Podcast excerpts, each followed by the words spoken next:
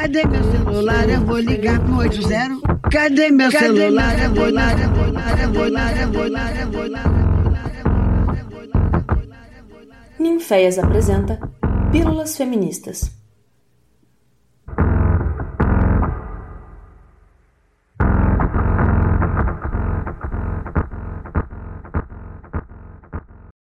Oiê, tudo bem? Eu sou a Renata Santana, artista, pesquisadora do Ninféias, mestrando em artes cênicas pelo PPGAC da UFOP, feminista, arte educadora do coletivo Marcas no Corpo e mãe de duas crianças. O meu objetivo nesse podcast é compartilhar com vocês algumas das minhas reflexões sobre a maternidade em especial sobre dois momentos singulares para as pessoas com útero: a gestação e o parto. O processo de gestar e parir costuma ser uma transição na vida das pessoas que engravidam, e eu acho importante falar de como um momento tão especial é muitas vezes negligenciado em nossa sociedade. Então, vou pensar um pouco com você sobre a violência obstétrica quem são as pessoas mais atingidas pela negligência e omissão nos atendimentos e como a violência é uma realidade naturalizada na assistência à saúde da gestante. Ainda vou pensar um pouquinho no processo de medicalização do parto, como ele contribui para os altos índices de violência e intervenções desnecessárias durante a gestação e o parto e nas situações de abortamento, que é um assunto espinhoso e ao mesmo tempo sempre urgente e necessário. Também quero falar rapidamente sobre o movimento obstétrico chamado Medicina Baseada em Evidências, ou popularmente conhecido como parto humanizado. Eu tenho algumas críticas com relação ao termo humanizado, mas esse é um assunto para outro podcast. Hoje, eu acho importante mostrar que existe uma luta de profissionais da saúde em defesa da gestante na busca por uma prática ética e não violenta. Mas antes de começar essa conversa, eu acho importante explicar por que eu me refiro às pessoas com útero e não simplesmente às mulheres para falar de gravidez. Os estudos sobre gênero têm ampliado cada vez mais o meu olhar sobre essa questão e eu vejo que não adianta colocar as pessoas em caixinhas e definir quem elas são a partir de características hormonais e de seu genital de nascença. As possibilidades de identidade de gênero são tão diversas que não dá para dizer que somente mulher engravida. Pode ser como eu, uma mulher cis, ou uma pessoa não binária, um homem trans, seja a identidade de gênero que for se você está em idade reprodutiva, tem útero, ovário e trompa saudáveis, nada impede que você engravide. E estando grávida, você pode viver algumas das situações que eu vou trazer aqui.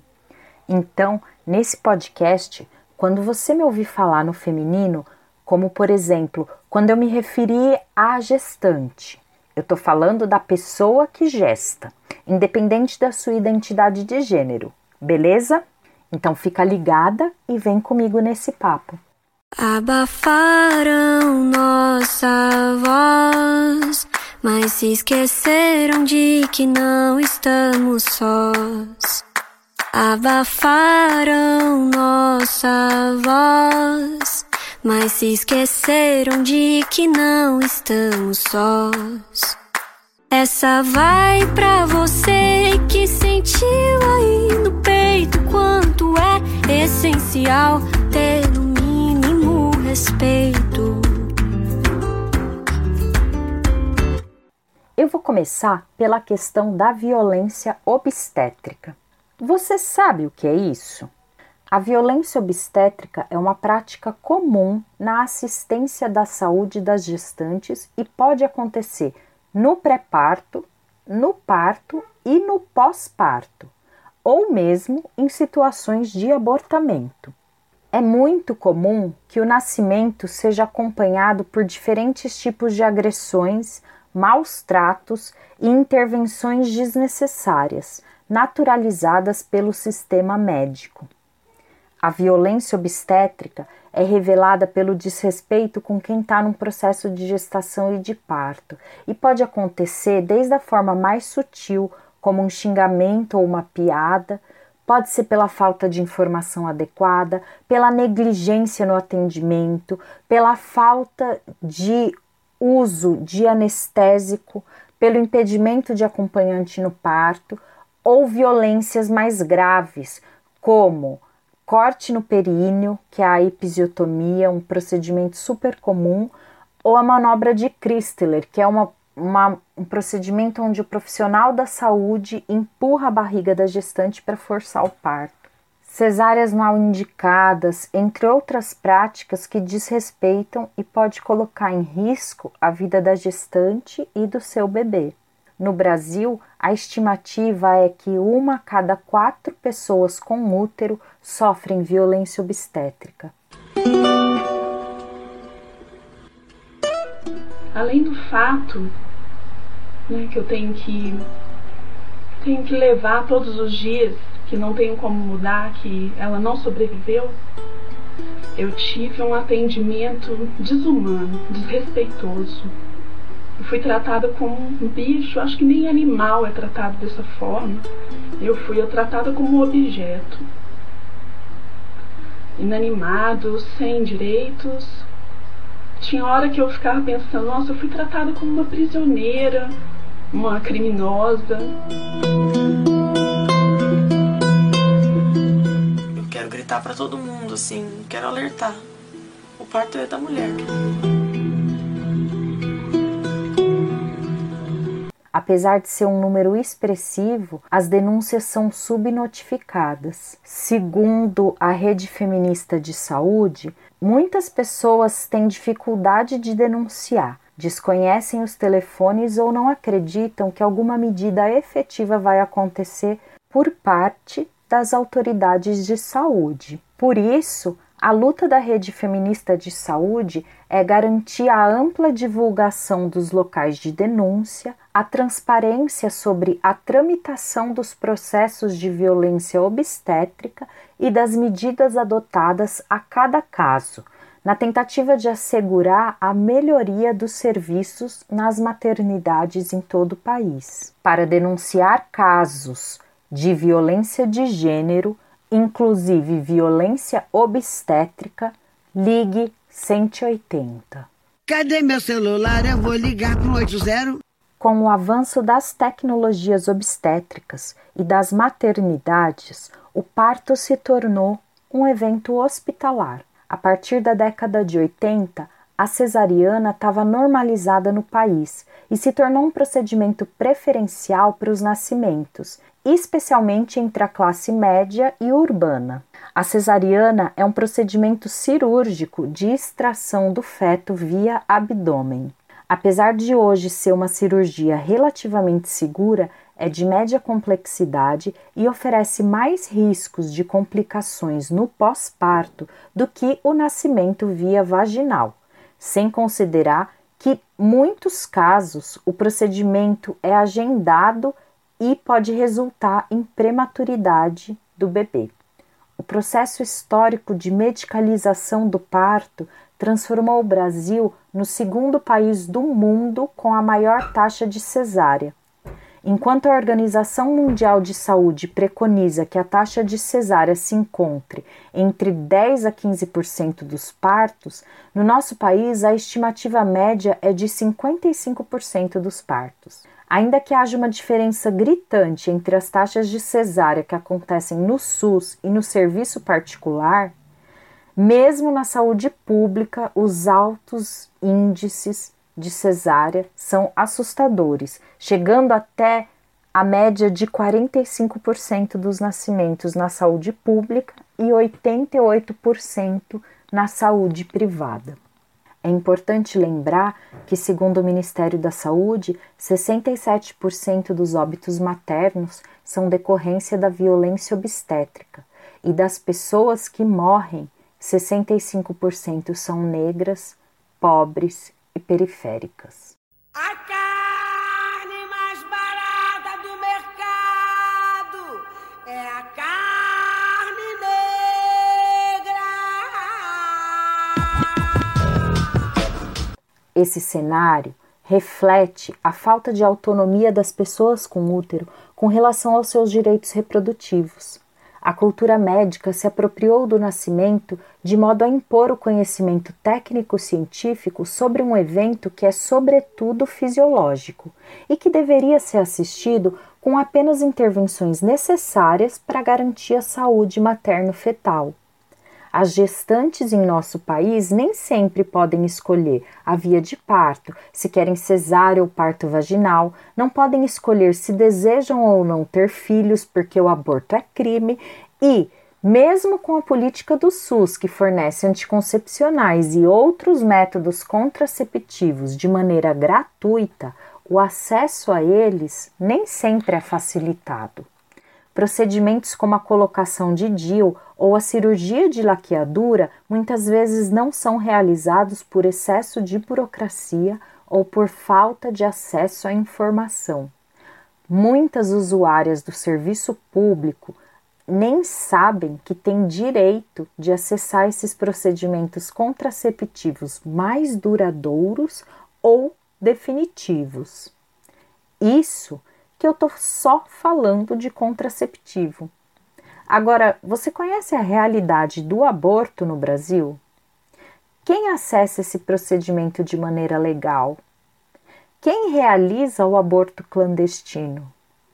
Quem sofre sequelas ou morre ou é presa em decorrência de um procedimento mal sucedido? A questão do aborto no Brasil revela mais uma faceta da violência obstétrica e do controle dos direitos reprodutivos das pessoas com útero. Só não é considerado crime quando ocorre naturalmente ou é praticado por médico capacitado nas situações de gestação resultado de estupro, risco de vida para gestante ou feto anencefálico.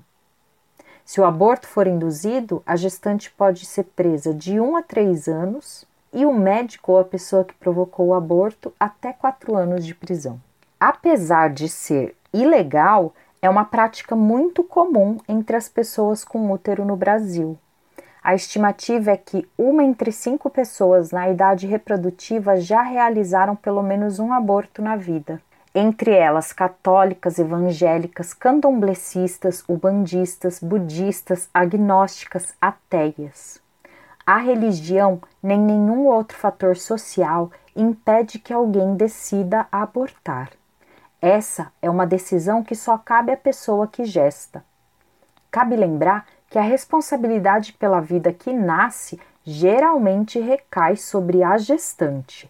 E no nosso país, 54% das crianças brasileiras não têm o registro paterno na certidão de nascimento.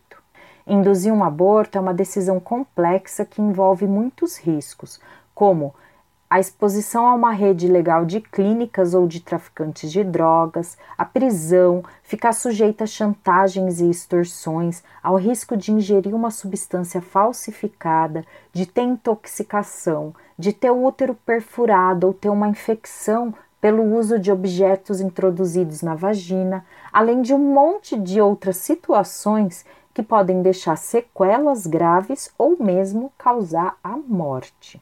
A gestante em situação de abortamento também pode ser submetida à violência obstétrica quando precisa de hospitalização, inclusive nos casos de aborto espontâneo e aborto legal. De acordo com o Conselho Federal de Medicina, Nenhum médico pode negar socorro nem quebrar o sigilo médico-paciente em caso de aborto induzido, muito menos acionar as autoridades policiais. Ele deve atender e amparar a gestante para que ela tenha minimizado o impacto do abortamento em sua saúde reprodutiva. Na prática, muitos profissionais da saúde contrariam o código de ética em nome da religião, constrangem, negligenciam, violentam ou negam atendimento à pessoa em situação de abortamento e, em alguns casos, denunciam a gestante para a polícia se suspeitam de indução. Vivemos numa sociedade hipócrita, na qual o aborto é criminalizado, mas continua sendo praticado em todas as camadas sociais. a diferença visível é que pessoas com úteros negras, pobres, periféricas são as que estão mais vulneráveis à mortalidade por abortamento clandestino. São elas que são expostas aos procedimentos mais inseguros e estão sujeitas ao maior risco de negligência médica, omissão de socorro e violência obstétrica. Mulheres brancas e privilegiadas, com maior poder aquisitivo, pagam por clínicas seguras, têm acesso aos medicamentos corretos e a maior acesso ao acompanhamento médico particular, com melhores chances de ser assistida em caso de complicação. No final das contas, é crime para quem? Históricamente, nuestro cuerpo, nuestra vida, le pertenecía al amo, a las al Estado. Las mismas instituciones que hoy quieren tomar decisiones sobre mi cuerpo, sobre nuestros cuerpos. Históricamente, nos esclavizaron. Fuimos máquinas de producción. Nos obligaron a parir niñas y niños para la mano de obra y crear sus fortunas. Históricamente, experimentaron con nuestros cuerpos y nos sometieron a esterilizaciones masivas y a otras barbaridades. Ni entonces ni ahora. Mi cuerpo ha sido mío para decidir. Quando o assunto é violência obstétrica, é importante falar que nem sempre esse processo de gestação e do parto são marcados por ela. O movimento da medicina obstétrica baseado em evidências considera o protagonismo e a autonomia da gestante, bem como evita intervenções invasivas e atua de acordo com as necessidades para garantir a saúde materno-fetal. Inclusive, é um movimento que defende o aborto legal justamente por considerar que essa é uma questão de saúde pública no Brasil e que precisa receber todo o amparo possível para minimizar as sequelas e as mortes maternas. Existem maternidades, pesquisadoras, profissionais de saúde brasileiras comprometidas com a medicina baseada em evidências, mas poucas delas estão inseridas no sistema público de saúde. Em geral, esse serviço ainda é contratado de maneira particular e é acessível apenas a uma minoria das pessoas com útero majoritariamente brancas e privilegiadas. Quando a assistência obstétrica é baseada em evidências, o risco de óbito materno-fetal diminui drasticamente. Diante desse cenário, eu reconheço que temos ainda uma longa trajetória para garantir o acesso universal aos nossos direitos reprodutivos e sexuais. A violência obstétrica é mais um retrato das profundas marcas do racismo e do machismo que se encontram naturalizados e encravados na nossa sociedade. Expõe aos maiores índices de violência obstétrica e de óbito materno as pessoas negras, indígenas, pobres e periféricas. E com isso reitera a prática de descartar algumas vidas desde a concepção. Esse sistema capitalista, racista, patriarcal, machista, heteronormativo e cisgênero me incomoda. Ele agride a mim e a outras pessoas com útero que têm os seus direitos negligenciados e controlados pelo Estado, pela justiça, pelo saber médico. O meu desejo é que todas as pessoas com útero, negras, indígenas, periféricas ou não, tenham direito à saúde sexual reprodutiva integral, bem como condições de exercer a sexualidade em plenitude, escolher quando, como e se querem parir, sem que sejam violentadas, presas ou mortas. Por isso, é tão importante conversar sobre esses assuntos, buscar estratégias de proteção e enfrentamento às violências, também buscar acesso às informações seguras, organização popular, redes de apoio e outros caminhos que a gente pode construir juntas e em diálogo. Bom, eu acho que por hoje é isso. Eu espero que eu tenha contribuído para você pensar um pouco mais sobre esses assuntos e eu te convido a escutar os outros podcasts que estão disponíveis aqui na plataforma. Uma beija roxa feminista para você e até a próxima!